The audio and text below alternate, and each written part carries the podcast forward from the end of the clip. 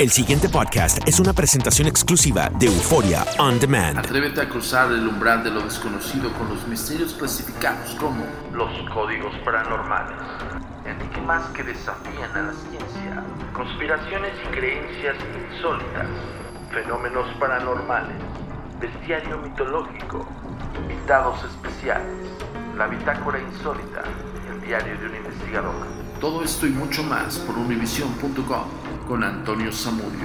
Comenzamos.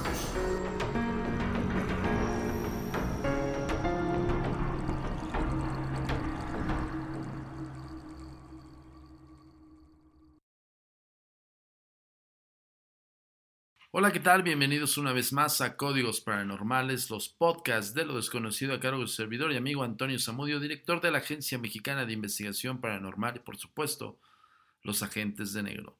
El día de hoy vamos a tocar un tema de sumo controversial y sin lugar a dudas es uno de los temas de conspiraciones más relevantes a nivel mundial.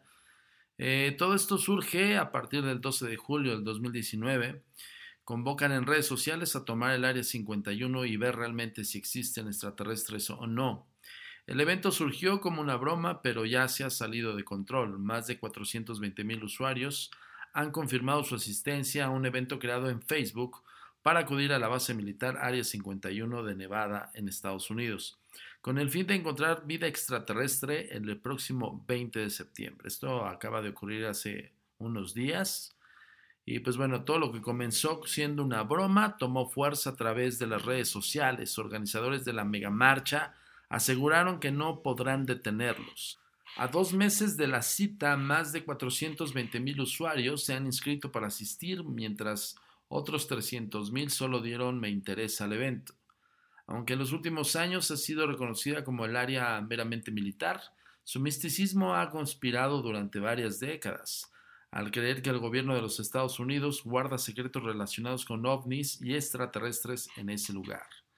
Eh, pues bueno, la noticia fue difundida por todas las redes sociales y no solamente por el concepto este de, de, Facebook, sino también pues muchos eh, se, metieron, se subieron al tren, como dicen por ahí, y pues muchos empezaron como a buscarle chichis a las viboritas, como decimos en México. Eh, estamos hablando que es eh, lógico, siendo un área restringida militar, una base militar norteamericana, pues es claro que no iban a dejar pasarlos ni siquiera a ciertas áreas comunes, ¿no? Y más pues porque era como un evento masivo. Muchas personas se dieron cita, pero no pasó nada, nada más pasó como un buen rato ahí en uno de los lugares eh, turísticos de UFOs que están ahí alrededor, que son restaurantes y tiendas así. Pero pues hasta ahí nada más, porque imagínense quién se va a atrever a pisar este, una base militar, ¿no? Sobre todo sin permiso y con, las, eh, con toda la marabunta de decir, yo voy a ver si tienen alienígenas ahí. Y entonces por eso vamos a tocar este tema el día de hoy. No lo tocamos en otros eh, podcasts de lo desconocido porque teníamos un poco más de información que eh, ofrecerles a todos ustedes. Quiero que comentarles algo, ya sabes que todos estos casos, todo lo que es este referente a los misterios, los fenómenos paranormales, las conspiraciones y demás, lo puedes este, compartir con nosotros y pues no, no voy a abarcarme tanto sin pedirte por favor que nos sigas en las redes sociales como la comunicación es muy importante para nosotros. Síguenos en nuestras redes sociales. Facebook, arroba a mi paranormal. Twitter, arroba agentes de negro. Instagram, arroba insólito. Nuestro sitio oficial, www.agentesdenegro.com.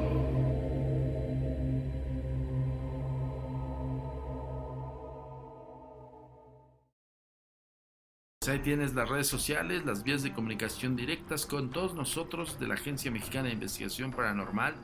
Por supuesto, mándanos los temas que quieres que abordemos. Este es un tema que ya nos habían pedido. Ciertamente, eh, pues es un tema que yo ya había investigado con antelación. Solamente algunos datos eh, nuevos que se han surgido a raíz de esta eh, gran euforia que se hizo en redes sociales. Eh, pero básicamente pues es lo mismo y hoy vamos a retomar un poco eh, el hecho y de lo que actualmente se dice y se conoce acerca del Área 51. quiero comentarles esto. nosotros hemos recopilado un distinto punto de información en el cual con el paso al tiempo se ha tergiversado algunas versiones y otras versiones también han, han sumado eh, datos nuevos acerca del Área 51. ¿Por qué? Porque sí se han visto eh, aeronaves o, por lo menos objetos voladores no identificados, por así decirlo. Y ya lo hemos comentado N cantidad de veces, señores. Un objeto volador no identificado es eso, un ovni o, un UFO, ¿no? Este es algo que no identificas y que es normal que, pues bueno, no, no tengas como clasificado qué es, ¿no? Por eso existen los ovnis, ¿no? Pero de ahí en fuera, a pensar que un objeto volador no identificado está tripulado por seres alienígenas, extraterrestres y demás, es muy diferente. Ahora, no vamos tan lejos y quiero acotar esto. Hoy por hoy tenemos la tecnología de los drones. Yo siento que esta tecnología ya había surgido después de la Segunda Guerra Mundial.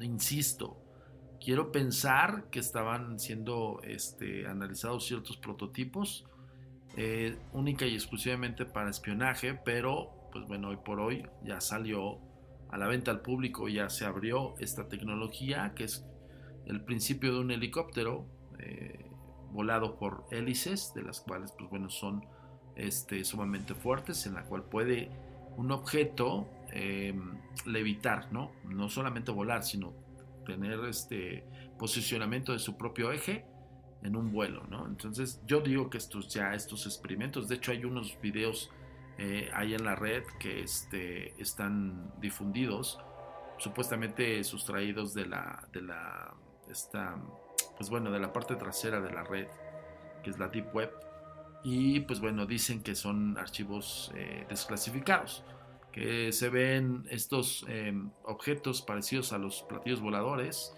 tripulados por humanos y se cree que esa tecnología fue sustraída justamente de esta área 51.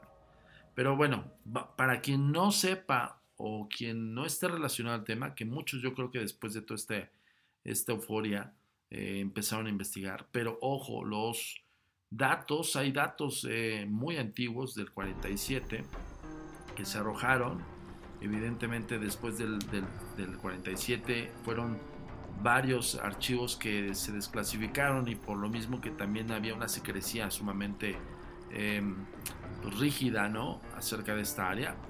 Por normal estamos hablando de una base militar, ¿no? Insisto en esto. Área 51, ¿qué es el misterio lugar que inspira teorías de la conspiración y que algunos creen que alberga extraterrestres? Este, este dato lo, lo, compartieron eh, la gente de, la BBC. Muchas gracias. Precisamente hicieron un gran, gran reportaje acerca de ello y quiero compartirles con ustedes. Esto es importante porque eh, quiero retomar un poquito el tema de, de, la información de Internet. Muchas veces, la gran mayoría, la información de Internet está tergiversada o errónea, señores. No hay nada más como este, buscarle bien y encontrar exactamente lo que uno está buscando. Al principio le llamaban Rancho Paraíso o Tierra de los Sueños. Se trata de un lugar en medio del desierto al que nadie querría ir a trabajar, así que había que ponerle un nombre que sonara atractivo. En la actualidad es más conocida simplemente como el Área 51, un nombre muy acorde con el hermetismo que la rodea. Esta base militar está ubicada en el desierto del estado de Nevada, en Estados Unidos, a unos 135 kilómetros al norte de Las Vegas y ha inspirado toda clase de teorías conspirativas, muchas de ellas relacionadas con extraterrestres. El campo de pruebas del Área 51 supera los 12.000 kilómetros cuadrados y se cree que en ella trabajan unas 1.500 personas.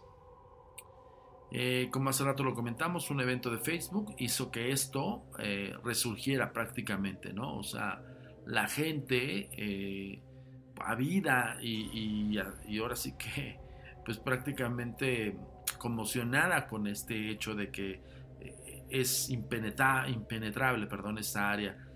Y yo creo que han de haber pensado, pues, uno o dos igual los agarra, ¿no? Pero más de 100 mil no. bueno, eh, lo poco que se sabe sobre esta zona, por lo cierto es que antes del 2013 se sabía aún menos. Eh, en ese año el gobierno estadounidense desclasificó unos documentos en los que por fin confirmaba que existía el Área 51 y que se utilizaba como campo de pruebas y de entrenamiento de la Fuerza Aérea. Su nombre se debe simplemente a que fue construida en un terreno demarcado de Comisión de Energía Atómica, en una zona donde se realizaban pruebas nucleares. Fue creado a mediados de, la de las décadas de los 80, perdón, fue creado a mediados de la década de los 50. Yo traigo muy, muy, este, muy en mi corazón los 80, perdón, es, es, eso fue una fe de ratas. Fue creada a mediados de la década de los 50 en plena Guerra Fría eh, con, un laboratorio donde la Fuerza Aérea probó varias de las armas para un posible enfrentamiento contra los rusos. Eh, fue ahí donde se puso a prueba el avión espía U-2. Y ojo, no estoy hablando de la mejor banda del mundo del rock, que es YouTube. Pero, dato curioso, y esto digo porque soy fan de, de la banda de rock YouTube eh, el nombre de, la banda deviene de un avión espía que derribaron y, se llamaba U-2.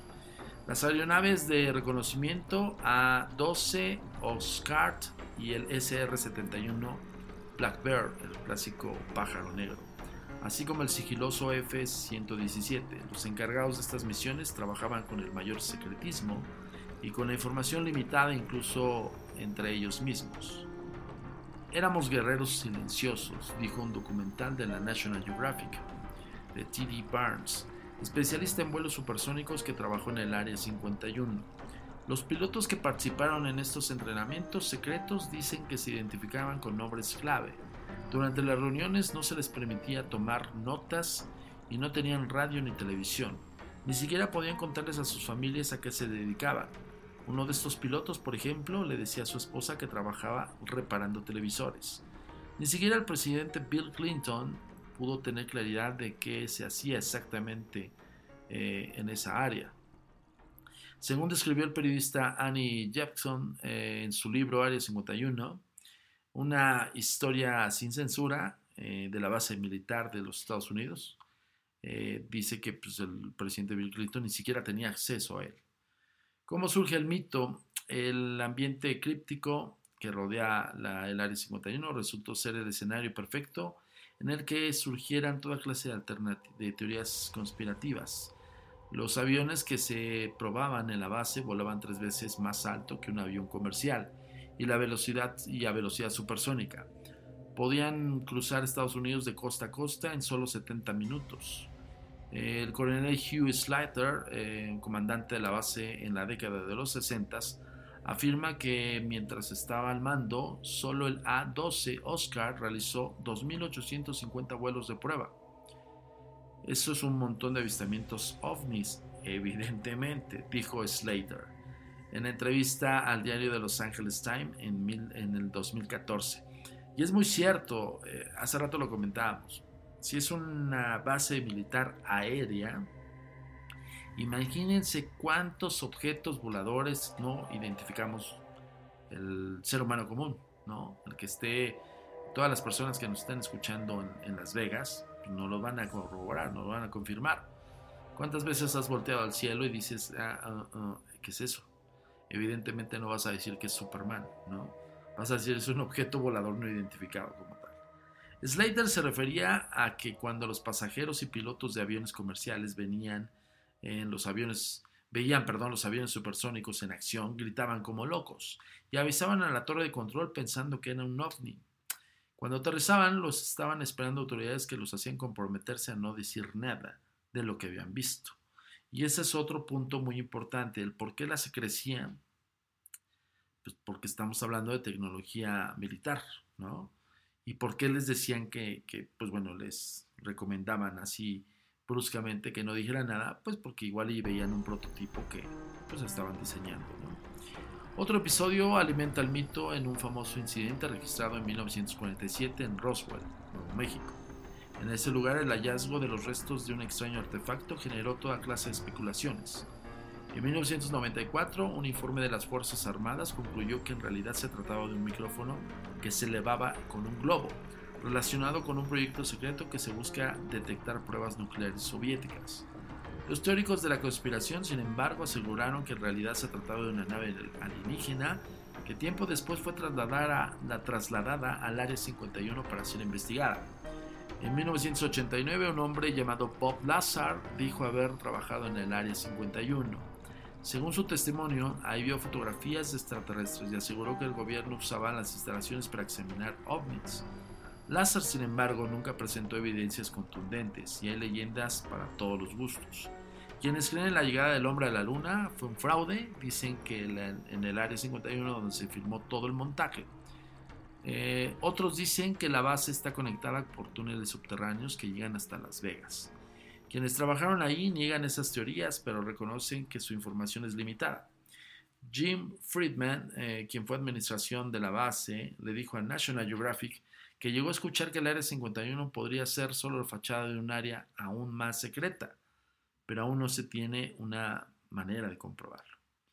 Eh, esto es algo muy importante, señores, porque, eh, insisto y siempre lo estoy repitiendo, y no con esto quiere decir que no creamos en la teoría de, la conspiración del Área 51, porque justamente de esa fecha surgieron muchísimas teorías y no solamente basadas en el, accidente de Roswell, sino también en la tecnología avanzada que prácticamente eh, los Estados Unidos eh, saltaron un, pues hicieron un gran salto cuántico de, tecnología. Eh, hoy podemos ver los, los, drones, ¿no? Que es una tecnología, y hoy por hoy se están usando esos drones a nivel bélico. Entonces eso es peligrosísimo porque entonces ya tienen ovnis, bueno, objetos voladores que sí los identificas, pero con este tipo de tecnología y viajan incluso rápido. Pero bien, ¿qué pasa con los extraterrestres? Nadie tiene evidencia de que los extraterrestres hayan venido a visitarnos por los científicos, pero los científicos que estudian los fenómenos ovni no tienen eh, un interés particular en buscarlos en el Área 51. La comprensible necesidad de proteger información militar clasificada le da a los teóricos de la conspiración la munición que necesitan para afirmar que de ahí esconden extraterrestres. Lo dice eh, a BBC Mundo Astro, perdón, lo dice a BBC Mundo el astrobiólogo Douglas Bangkok, presidente de mensajes a inteligencia extraterrestre, una organización científica que trata de contactar con señales de vida por fuera de la Tierra. Según Bangkok, em, el secretismo de la base les da una buena causa para no ser capaces de prever la evidencia. Para él, el caso Roswell tampoco tiene sentido. Si unos extraterrestres pudieron viajar billones de kilómetros de manera segura para llegar a la Tierra, ¿por qué fallarían los frenos en los últimos 100 metros?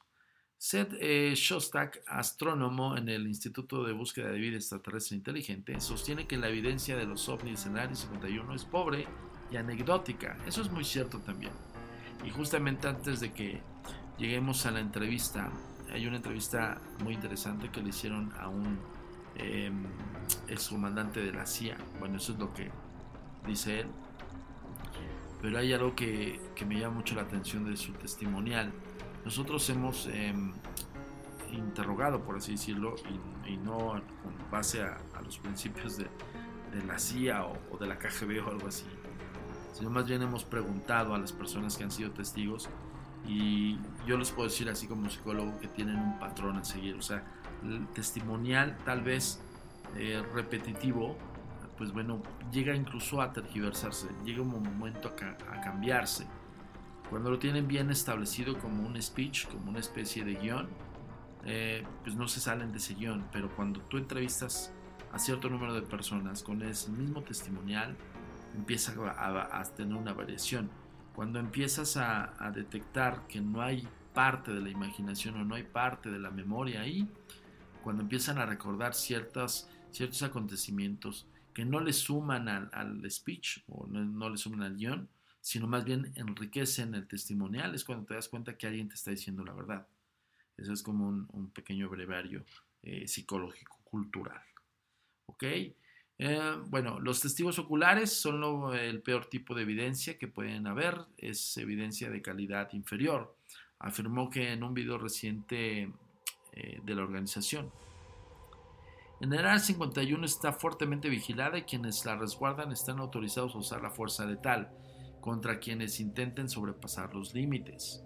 Eso es muy importante, chicos, porque no es, no es solamente ir y, y así como como hacer todo este ruido en las redes sociales y decir, yo voy a ir al área 51 y voy a entrar y me van a dar chance de ver los extraterrestres. Canijo que pise un área restringida, ya escucharon. Eh, los militares y todo lo que, toda la gente que los resguarda tienen autorizado usar la fuerza letal. ¿Qué quiere decir esto? Pisas ahí y te matan, literal. Eso es lo que lo que se, tiene como dato. Pero también hay que ser coherentes y hay que ser este, objetivos. Pues estás pisando suelo federal. Entonces, y si te dicen ahí los letreros y todos los avisos, no puedes accesar porque hay este, es una base militar aérea, pues atenta a las consecuencias. Entonces, ojo, no se vayan con la finta. Las autoridades, las autoridades han recalcado que lo más importante es que nadie intente acercarse a la base, lo que estábamos diciendo. El Área 51 es un campo de entrenamiento abierto a la Fuerza Aérea de los Estados Unidos.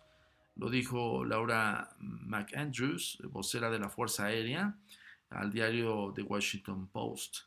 Eh, desalentados a cualquiera que intente ingresar al área donde entrenamos a las Fuerzas Armadas estadounidenses, la Fuerza Aérea siempre está lista para proteger a, los Estados Unidos y sus bienes. Eh, Shostak lo advierte de manera más directa. El día que alguien intente entrar al área 51 puede ser el último día de esa persona, dice el científico. Evidentemente te están diciendo que si te atreves a vulnerar, porque eso es prácticamente lo que ellos, ellos ven. O sea, ellos ven en ti que estás vulnerando su, em, pues vamos a ponerlo así, su este pues, su, seguridad, ¿no? estamos hablando de un ejército y el ejército más poderoso del mundo. Entonces, ¿qué te puedes esperar, no? Entonces, mejor no le juegues al vivo y pues mejor este quédate con los datos que nosotros te arrojamos, lo poco, lo mucho que nosotros podamos investigar, no solamente nosotros, sino hay algunos grandes colegas, amigos míos, que también tienen datos precisos. Hay algo que ya se está viendo, que se está Em, desprestigiando la información de Roswell. Eh, hubo muchísimo ruido acerca de la autopsia, hubo muchísimo también, este, mucha controversia absurda y falsa, eh, muchos videos fakes que circularon en la web, no solamente en la web, sino también a nivel televisivo. Y pues evidentemente esto hace que, que se denigre ¿no? y se tergiverse la versión real de Roswell. Pero en sí, ¿qué pasó, señores? En el año del 47 se dice que se estrelló un objeto volador no identificado, en el cual, pues bueno, fue Nuevo México, y de ahí se lo trasladan al área 51, que es un área base militar aérea. Ahora, hay una em, lógica en esto. ¿Por qué trasladarlo a esa área? Pues porque es un objeto volador no identificado. Dos, estaban en pleno eh, apogeo de la Guerra Fría. Entonces los rusos estaban también este, haciendo pruebas aéreas con otros objetos, así como también este, Estados Unidos, ¿no? Entonces, yo no dudo, yo también siento que es un poco descabellado decir, eh, es un globo, ¿no? O es un micrófono con un globo. Siento que también es muy absurdo pensar que, solamente se trató de eso. También creo que no solamente eh, hablando de, de, los alienígenas que dicen que, bueno, volaban este ovni, pues que justamente billones de años, perdón, billones de kilómetros de donde vienen, porque la persona que dice, yo no creo que después de recorrer billones de kilómetros y llegar a la Tierra para chocar, pues no creo que sea eso, maestro. Yo siento que más bien, eh, pues estás eh, sobrevolando eh, espacio aéreo y, pues bueno, los cazas, pues tienen tecnología bélica, entonces yo no dudo que lo hayan este, derribado. Ahora, de ahí empieza y te viene también un sinfín de rollos conspiracionales, porque se habla acerca de que estos alienígenas llegaron única y exclusivamente para dar un mensaje de paz. Digo, ya hablándose un poquito del, rollo de la conciencia, de buena ondita y todo ese rollo, ¿no? Pero ¿por qué no pensar que el gobierno norteamericano en aquellos entonces lo derribó? Y justamente después del 47, Van Winder clasifica a lo que hoy por hoy somos los hombres de negro. Yo se los dejo de tarea porque este es un tema que, y digo, nosotros, ¿por qué nos denominamos los agentes de negro? Eh, también quiero como dejarlo para el próximo podcast de, los, de, lo desconocido, los códigos paranormales. Vamos a hacer un especial de los hombres de negro y los agentes de negro. ¿Qué es lo que hacemos los agentes de negro y qué es lo que hacen los hombres de negro? Eh, y de dónde vienen. Y yo ya les di un dato. Después del 47, Van Binder eh, no crea, sino clasifica estos personajes, por lo regular son gubernamentales, que eh, incautan evidencias del fenómeno ovni o incluso cualquier otro tipo de evidencia paranormal y lo que hace es eh, resguardarlo en el área 51. Eso es lo que se tiene eh, del, nacimiento o del primer avistamiento de los hombres de negro. Pero esto se los voy a dejar en el siguiente podcast porque vamos a hacer ese especial. Y pues bueno, yo me despido por el día de hoy. Los voy a dejar con la entrevista. Mm, yo lo traduje algunas personas sí saben, eh, yo creo que en la Unión Americana la mayor parte de las personas saben inglés, pero para todas las personas que nos escuchan en toda Latinoamérica, Centro y Sudamérica y México, pues no saben, no todos sabemos inglés y yo me, yo me también me uno, ¿no? Porque no, no, no domino del todo el inglés. Pero bueno, se los traduje, se oye la voz de este excomandante de la CIA, quien está haciendo una narrativa como dicen ahí, es una anécdota, pero escuchen bien, se escucha su voz un poco este, carente de fuerza porque el señor es grande. Eh, esto ocurrió, me parece, si no mal recuerdo, en el 2012, 2011, 2012. Y pues bueno, él se hace la entrevista, eh, él revela muchísimas cosas y habla justamente después del accidente de Roswell y habla justamente del Área 51. Y justo eh, habla también de la época que le tocó a él, en la cual, pues bueno, en el año 58, 1958, donde estuvo Eisenhower junto con Nixon y Hoover, el cual, pues bueno, se torna muy interesante. Pongan mucha atención a la entrevista. Yo los dejo por hoy, pero nos vemos la próxima semana en otra entrega más de los podcasts de lo desconocido yo soy su servidor Antonio Zamudio, director de la Agencia Mexicana de Investigación Paranormal, por supuesto de los agentes de negro. Y esto es traído para ti desde univision.com. Nos vemos la próxima semana. La comunicación es muy importante para nosotros. Síguenos en nuestras redes sociales. Facebook, arroba a mi paranormal. Twitter, arroba agentes de negro. Instagram, arroba insólito nuestro sitio oficial www.agentesdenegro.com.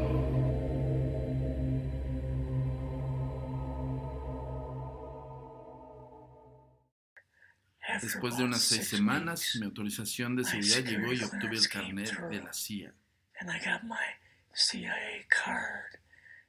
Es una tarjeta de identidad como una tarjeta de crédito que deslizas en las puertas para entrar. El nombre que usaba en esa época era artificial, nunca usé mi nombre verdadero.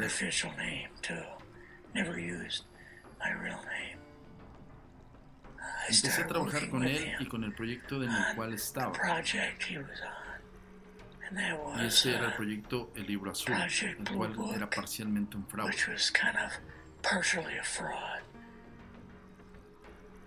Pero los casos que teníamos venían, creo, de Fort Belleville, Maryland. Fort Belvoir. Y no venían del Pentágono ni de los cuarteles de la CIA. Pero nosotros obtuvimos reportes de ciertos avistamientos en México, en Italia, o que fuera.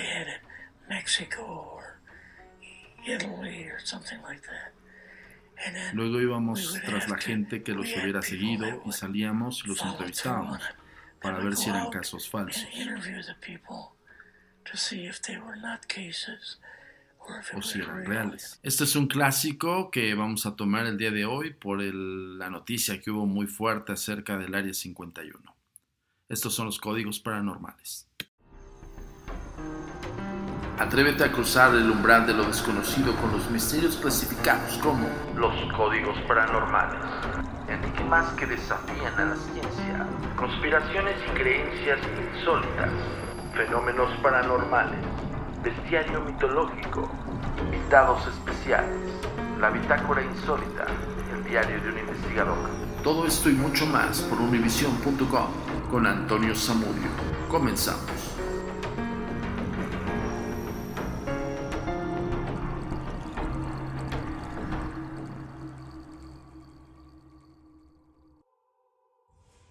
Yo no viajaba, siempre me mantuve alejado, pero la gente de la CIA que trabajaba en esto sí lo hacía.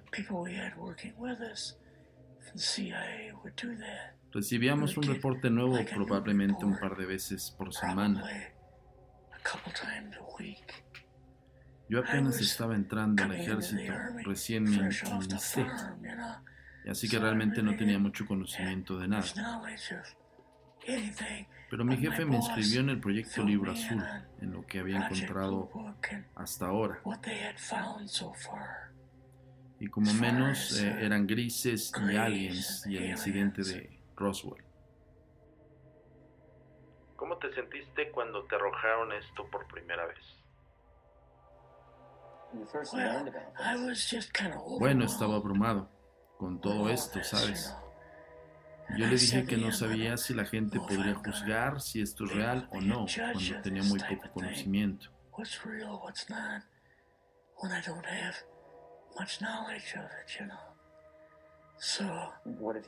Él dijo que debíamos construir la información en el proceso y ver qué resultados, qué resultados teníamos. La otra cosa es que no tenías permiso de decirle a tu familia o amigos cercanos, obviamente. No, no podía decirle a nadie. De hecho, hice un voto de no decirle a nadie hasta que tuviera 40 años y un poco más de 50, lo cual sería casi en el 2010.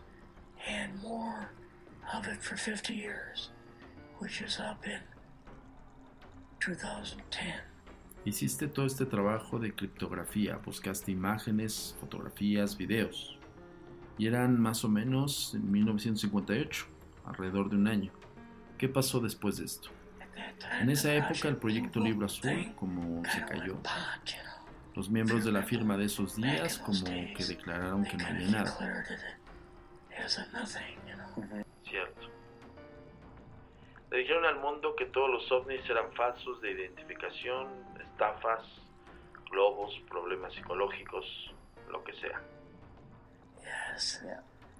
Así que mi jefe se me acercó y me dijo que íbamos a hacer una nueva firma. Le pregunté a dónde íbamos y me dijo que a la capital, que íbamos a ser parte de la promoción de Eisenhower para tratar de encontrar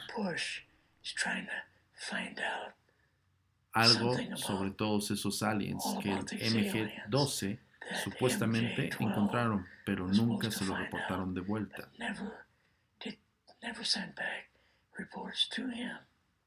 El MG-12 es el grupo de control OVNI, así lo llamaron desde, desde ese entonces.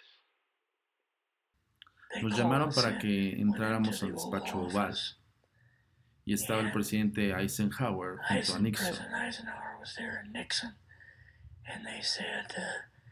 Nosotros llamamos a la gente del MG-12 del Área 51, pero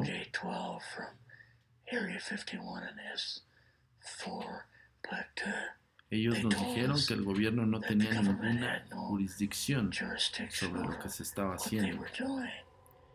Así que el general nos dijo que nos fuéramos al demonio si, nos teníamos, si no teníamos ninguna buena razón. Así que Eisenhower dijo, quiero que tú y tu jefe vuelen para allá. Y quiero que les des un mensaje personal. Y dijo, quiero que les digas a quien quiera que esté a cargo que tiene hasta la próxima semana para ir a Washington y reportarse ante mí que si no lo hace llevaré mi ejército principal a Colorado y vamos a apoderarnos de la base. No me importa qué clase de material clasificado tenga. Vamos a apoderarnos de esta cosa. Eisenhower iba a invadir el Área 51. Yeah, with the First Army. Así que fuiste con tu superior, volaron hasta allí, aterrizaron y ¿qué pasó? Ellos nos llevaron de 13 a 15 millas dentro de la Fuerza Aérea South to S4. y había como diferentes puertas de different garage. Y dentro de esas puertas de garage tenían diferentes platillos voladores. had like different saucer crafts. El primero tenía la nave de Roswell adentro.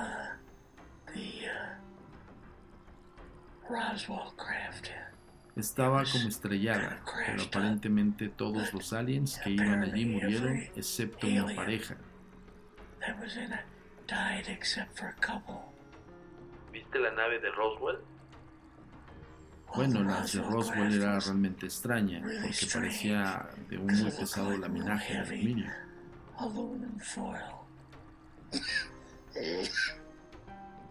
Tenía unos cohetes a los lados y podías levantarlo todo que probablemente pesaba unas 150 300 libras. 300 pounds. ¿Te llegaron a decir qué fuente de poder tenía esta nave? Sí, era como una especie de fuerza gravitacional invertida, de alguna manera. De hecho, de una más tarde obtuve el código matemático de la gravedad invertida for reversing gravity. en una tarjeta de 30 por 5 I, I para ver todo tipo de grises y demás. of grays and so on. ¿Cómo viste esa evidencia? Well, at the uh, Bueno, después de que nos mostraron el video de la autopsia,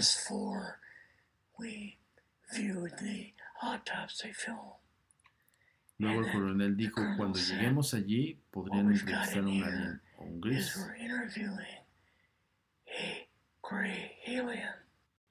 Pues I pensé, Dios, no teníamos ni idea que viéramos algo real, pero que- porque siempre fueron grabaciones.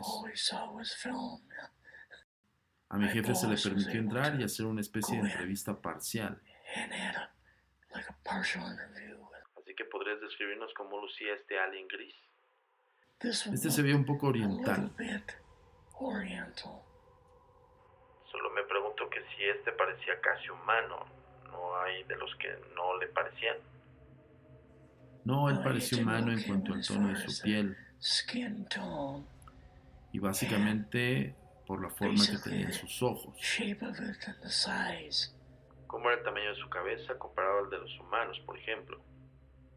Uh, El cerebro era un poco más grande. A little bit bigger.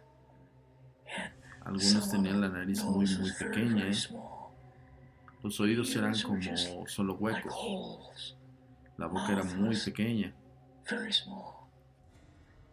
¿Y para qué te llevaron allí de todas formas a ver un alien? ¿Cuál era el punto? Regresar y contarle al presidente que en realidad sí tenían uno. Así que ese era el punto. Había un alien de esa manera, de esa forma. ¿Qué hiciste en esa área? ¿Terminaste o tenían cosas que basically, Sí, básicamente terminamos en una de las secciones del área went back to Area 51. 51, Mhm. Nos llevaron al edificio principal donde vimos a un YouTube, un avión el cual a eh, por U-2, supuesto no sabíamos que existía.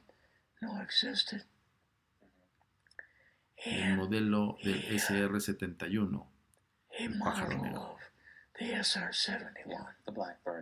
Así que, como mencioné antes, no era el modelo actual, sino una was versión anterior. version. ¿Fuiste directamente a Washington? Después de eso fuiste a otro lugar. Volamos en un avión de pasajeros a la base aérea. Entonces tomamos el Lockheed Electra del presidente Eisenhower para regresar a Washington. Back to Washington. Tú y tu supervisor, tu oficial superior, se reunieron con el presidente. Yes. ¿Qué Can you pasó? describe this? Bueno, nos we met reunimos with con él him en el segundo piso del edificio OSS Warehouse.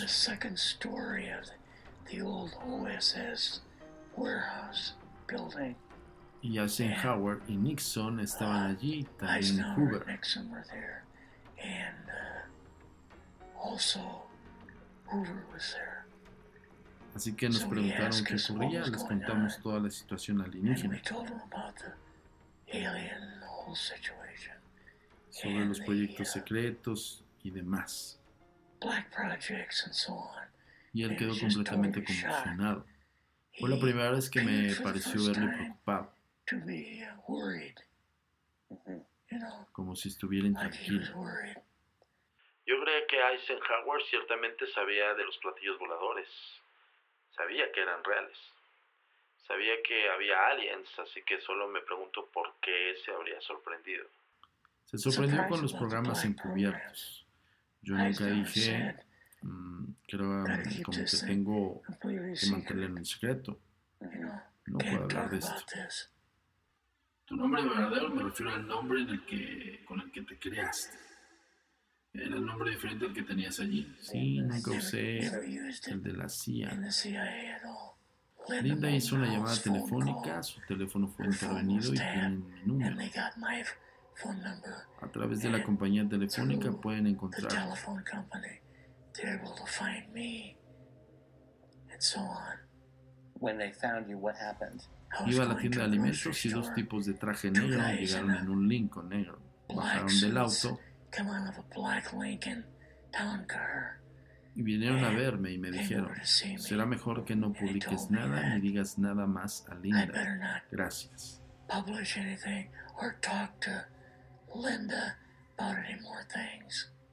Así que en ese momento lo hice, me detuve. I did, you know, I did. I stopped. La comunicación es muy importante para nosotros. Síguenos en nuestras redes sociales. Facebook, arroba a paranormal. Twitter, arroba agentes de negro. Instagram, arroba insólito. Nuestro sitio oficial, www.agentesdenegro.com.